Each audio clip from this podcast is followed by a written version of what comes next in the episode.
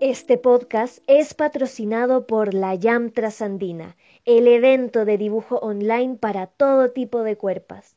Todos los sábados se realiza una nueva experiencia de dibujo con dos modelos nuevos que posan en torno a una investigación personal y performática. Súmense ya a este experimento latinoamericano cada sábado.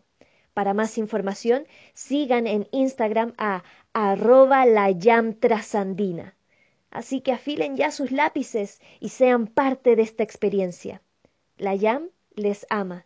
Hashtag amor por la YAM.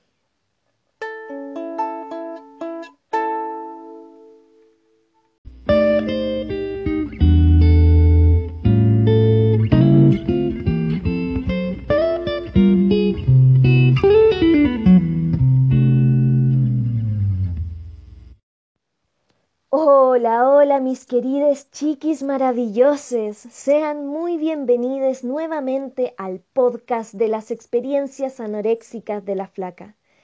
Qué agradable es poder acompañarles en este día. Hoy tenemos un emotivo capítulo triple en donde simplemente vamos a visitar experiencias de la vida que nos acompañan y que lo seguirán haciendo siempre. Así que vamos ya, que esto es Hasta que choque el hueso. Crónicas anoréxicas por Fer Beatriz. Parte 1. Capítulo La flaca sueña, o por lo menos eso solía ser.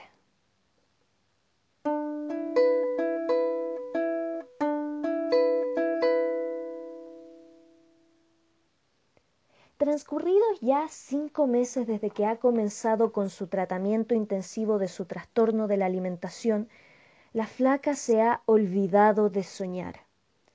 Esto es raro porque es costumbre en ella soñar y tener o imaginarse posibles proyectos, ideas, objetivos que planea en algún momento llevar a cabo para poder así vivir la vida que siempre ha querido o, en este caso, que siempre ha soñado pero todos esos sueños o ideas se han esfumado de su mente y quizá un poco también de su corazón desde que comenzó a tratarse la anorexia. Todo lo que en algún momento pensó que llegaría a ser, de alguna forma ya lo ha abandonado. Ya no cree que sea capaz de realizar sus sueños.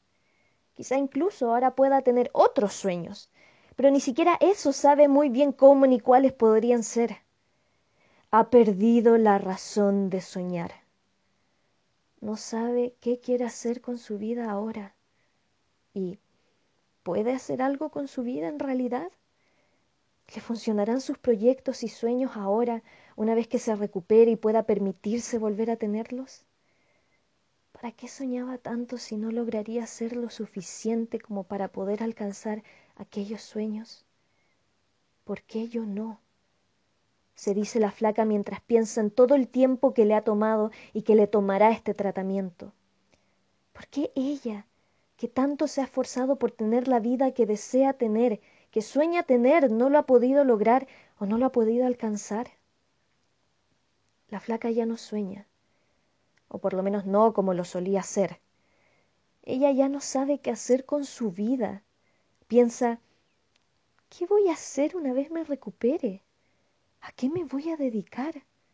¿Seré actriz? ¿Seré escritora? ¿Seré modelo? ¿Seré profesora? ¿Seré periodista? ¿Seré influencer?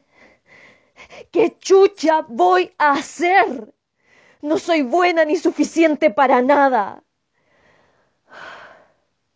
Está perdida. La flaca está perdida. Siempre creyó tener su norte claro Siempre creyó ser buena para lo que amaba, actuar. Pero ahora hasta eso se cuestiona. ¿Seré realmente buena? ¿Serviré para esto?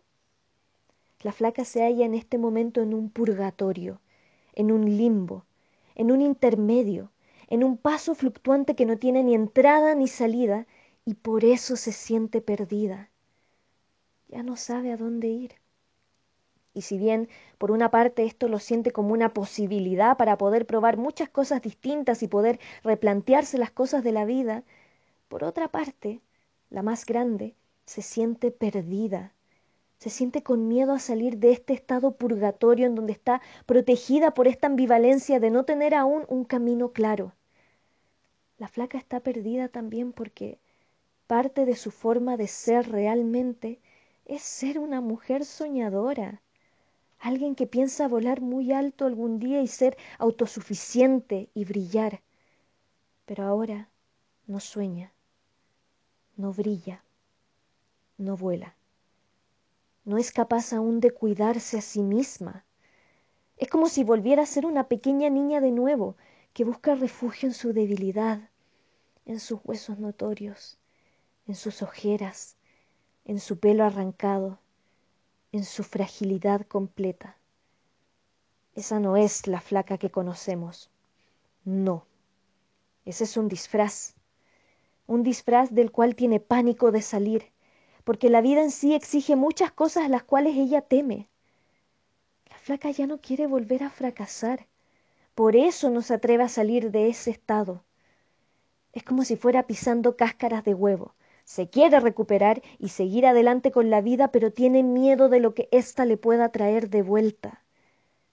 La flaca ya no sueña, evita soñar, no quiere, lo aborrece, trata de vivir el ahora, el presente, pero le cuesta.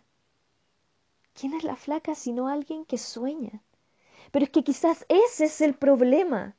Sueña demasiado o solía soñar demasiado y eso le evitaba estar y vivir en el presente y apreciar las cosas como son en el ahora, en vez de anhelar siempre lo que no tiene o lo que podría eventualmente llegar a ser de las cosas. La flaca ya no quiere soñar, lo evita, le tiene miedo. Cuando se halla a sí misma soñando de nuevo, se detiene, se castiga, se reprime y trata de buscar otra cosa en que enfocarse para dejar de hacerlo, para dejar de soñar. Y ahí entra la comida. La flaca piensa en la comida y en cómo ésta se acerca en un rato más, en cómo será, si la disfrutará o no, si está dentro de los parámetros que ella se permite para que no se vaya a descontrolar y vaya a comer más de la cuenta y suba de peso y así menos pueda alcanzar sus sueños y ¡boom!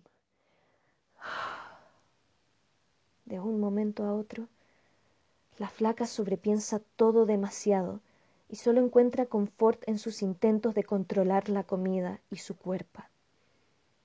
Ella sabe que está atrapada en eso pero muchas veces es eso mismo lo que le da más paz y tranquilidad en su vida, más aún que soñar con las cosas lindas que alguna vez pensó en lograr alcanzar. Pero a quién engaña. La flaca sueña igual, aunque lo evite, sueña igual. Es como su placer culposo. Ese es el problema. Sueña y se angustia a la vez, siente ansia y dolor por no tener en la realidad lo que sueña tener. Y es que a ella le cuesta demasiado no pensar en el futuro, en vez de simplemente vivir el presente y apreciar lo que ya tiene. Todos los esfuerzos de sus padres por mantenerla con vida, todo el amor que la rodea de sus seres queridos, todas las bendiciones que la vida le ha dado y le provee, todo eso, ella de manera tortuosa lo siente insuficiente y es ahí cuando sueña sueña con lo que no tiene y se tortura a sí misma por no tenerlo. No tener el cuerpo que quisiera, por ejemplo. Ese cuerpo exitoso, hermoso y perfecto que la llevará a la fama. Todo eso sueña la flaca. Es bonito soñar. Y la verdad es que, en su esencia, la flaca es alguien que sueña. Y esos sueños son bellos y hermosos y le dan vida e identidad. Pero todo se abstrae cuando comienza a soñar con un dejo de insuficiencia de su realidad. Cuando se pone malagradecida de todo lo que ya posee, sueña como medio de mejorar y ambicionar otra realidad, en vez de apreciar lo hermosa que es la que ya posee. Pero igual la flaca sueña. y admitámoslo Qué bonito es soñar. Quizá ahora está soñando menos por miedo a soñar, pero aún así, al estar tan impregnado en su forma de ser, Ella sueña y sueña que algún día todo esto habrá pasado y podrá sentirse plena y en paz con el proceso de la vida.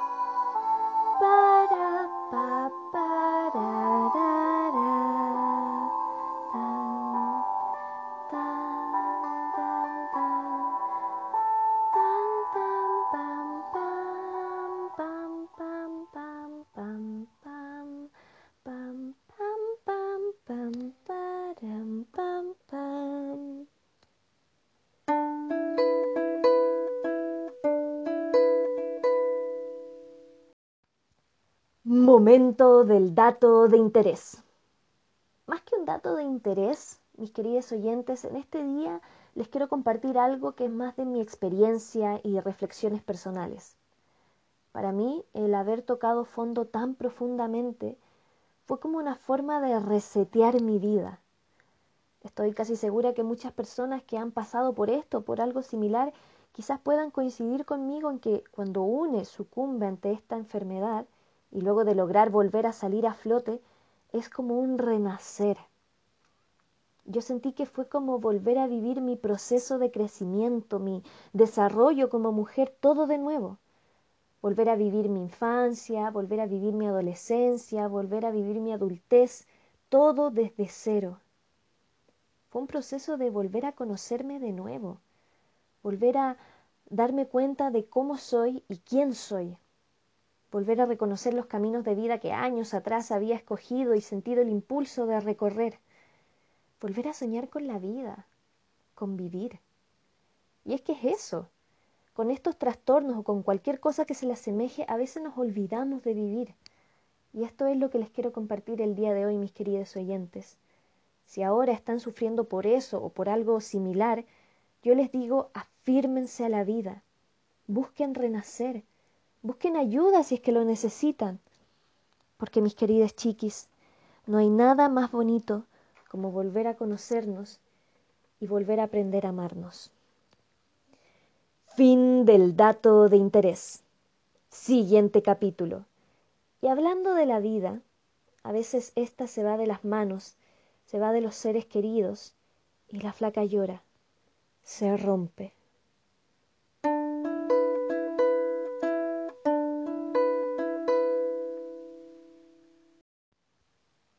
La flaca y su abuelo no eran de contarse intimidades, pero sí eran muy cercanos.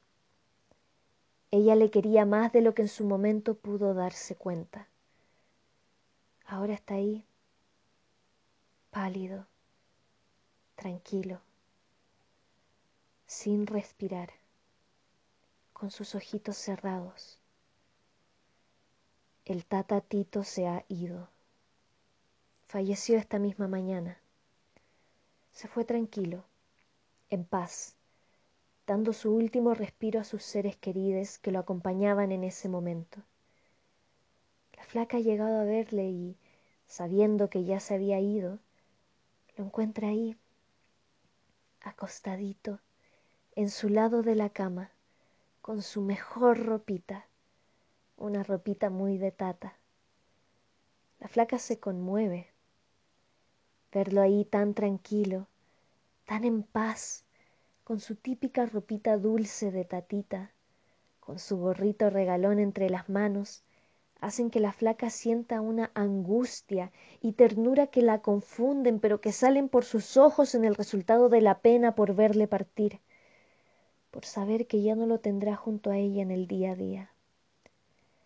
El tatatito era un tata excepcional, cariñoso, chistoso, noble, humilde y leal como él solo.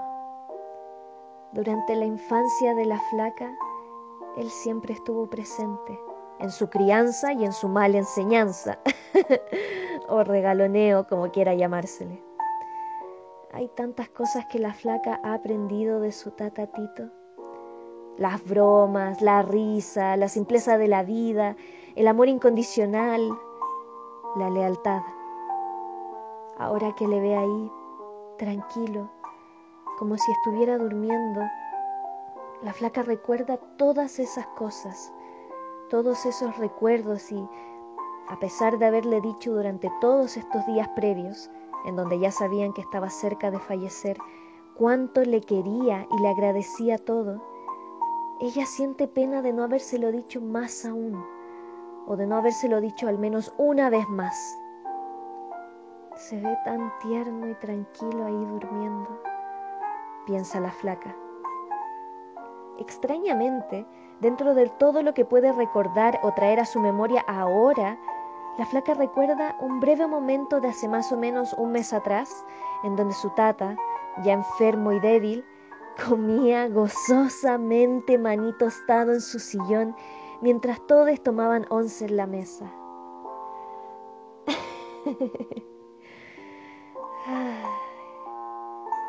La flaca recuerda darse vuelta para mirarle y él, al encontrarse con su mirada, la boca llena de maní, con unos ojos dulces de niño, le dice, ¿Querís maní? La flaca sabe por qué él le preguntó eso. Su tata era muy consciente de toda la recuperación en la que ha estado envuelta la flaca, y como buen hombre de campo, siempre estuvo preocupado de que ella se alimente bien y de buena comida. Obviamente debió haber leído en los ojos de ella, mientras le miraba, que tenía ganas de comer maní. Y en algún porcentaje era cierto. La flaca, aun aprendiendo a entender y aceptar cuando su cuerpo siente antojos o ganas de probar algo, tenía en ese momento cierto deseo de comer, aunque fuese un par de esos olorosos manís tostados. Además, que su tata se veía tan dichoso de estarlos comiendo, que cualquiera que le mirase hubiera sentido ese deseo de probarlos. Pero a pesar de eso, ella sabía de antemano que no se permitiría probarlos, porque en su mente, en su ego, ella sabía que ya había tomado once, que ya había comido lo que tenía que comer y no se permitiría ingerir algo extra, aunque fuese poco. Así que rechazó el tierno ofrecimiento de su tatatito. Le dijo que no con una leve sonrisa en el rostro. No. Luego desvió la mirada hacia la mesa donde estaban todos conversando. Ahora la flaca recuerda ese momento y se arrepiente. Aunque fuese un solo detalle, se arrepiente de no haber compartido ese alimento junto a su tata querido aquella vez. Ahora entiende que no se trataba de comer de más, sino más bien de compartir ese momento, ese cariño junto a su tata lindo, quien tan humilde y sencillamente le ofrecía maní tostado como si fuera la delicia más rica y apetitosa del mundo. Ahí, al lado de él, le dice con su mente, sí, tata, quiero comer este maní tostado contigo. ¿Qué tan terrible hubiese sido si aquel día hubiese comido junto a él? Lo más probable es que no hubiese sido nada, nada que afectase su cuerpo de la forma en que se lo imaginó en ese momento.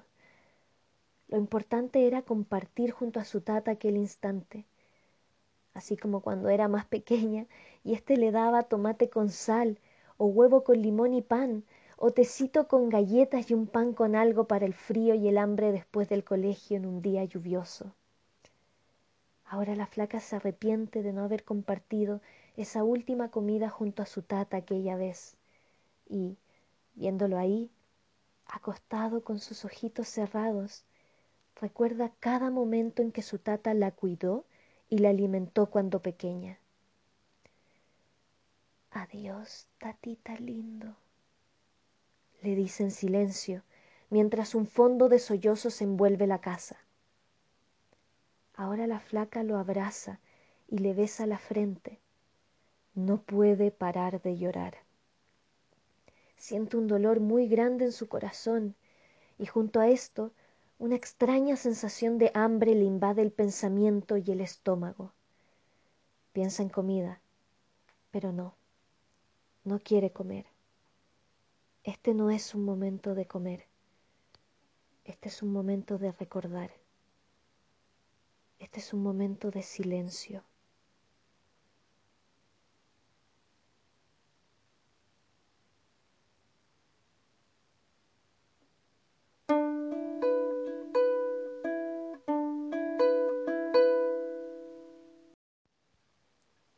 Mi tata nació en una pequeña comuna de Longaví al sur de Chile llamada Miraflores. En el colegio él llegó hasta sexto básico.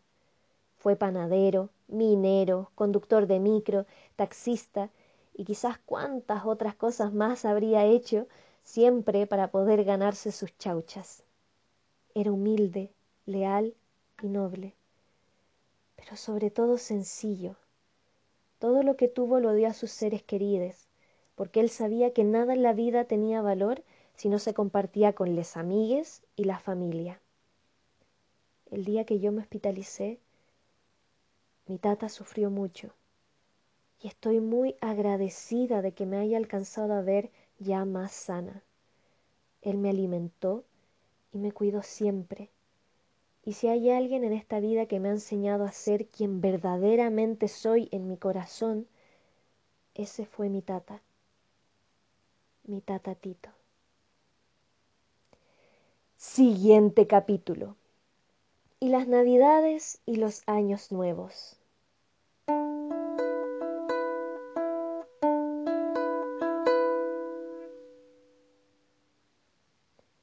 Así van pasando los años y las fiestas que se celebran cada vez. Así van pasando las distintas experiencias que hacen de un momento, de un instante o de un año finalmente único.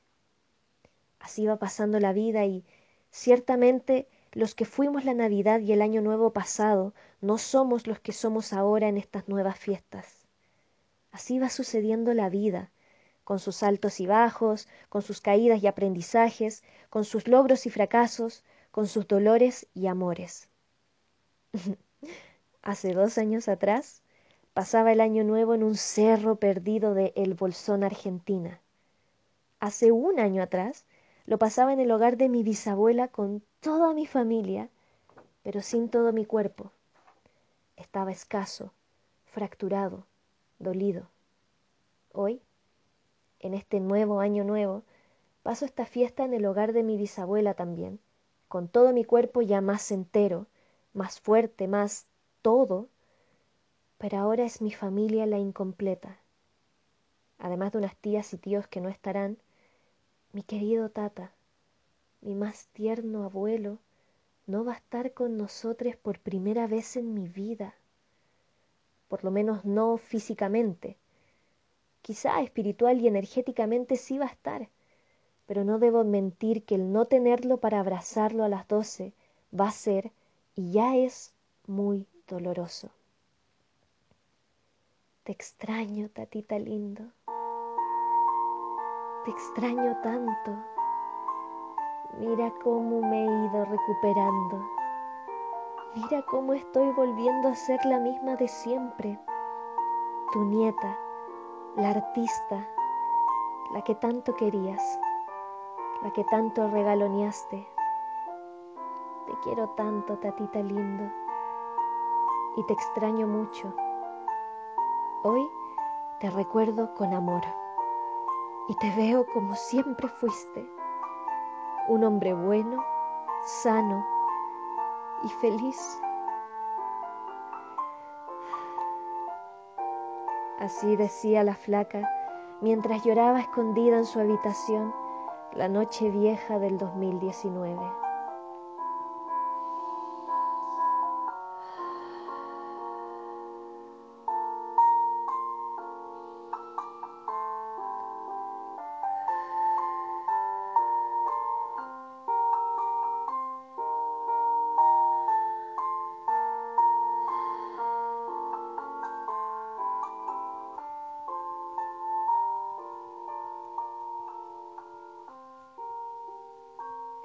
Y así damos por finalizado nuestro capítulo del día de hoy. Gracias, gracias por estar conmigo en esta profunda e íntima experiencia. Si les gustó, recuerden que pueden dejarme sus comentarios, reflexiones y pensamientos por DM en mi Instagram, arroba la general Cancino. Recuerden ahí siempre seguirme o en mi página web con los escritos originales. Recuerden que pueden encontrar el link de esta página web en la descripción de este capítulo o en mi biografía de Instagram. Todos los viernes estaré lanzando un nuevo capítulo, así que atentis. Pueden seguir este podcast en Spotify y Anchor. La colaboración vocal de este capítulo es del maravilloso actor Camilo Saldívar. Síganlo en arroba Camilo Rex en Instagram. Y eso sería todo por hoy. Les mando un beso con mascarilla a todos y recuerden abrazar a sus seres queridos siempre y decirles cuánto les aman, sobre todo en estos momentos de crisis que estamos viviendo. Yo les amo. Bye.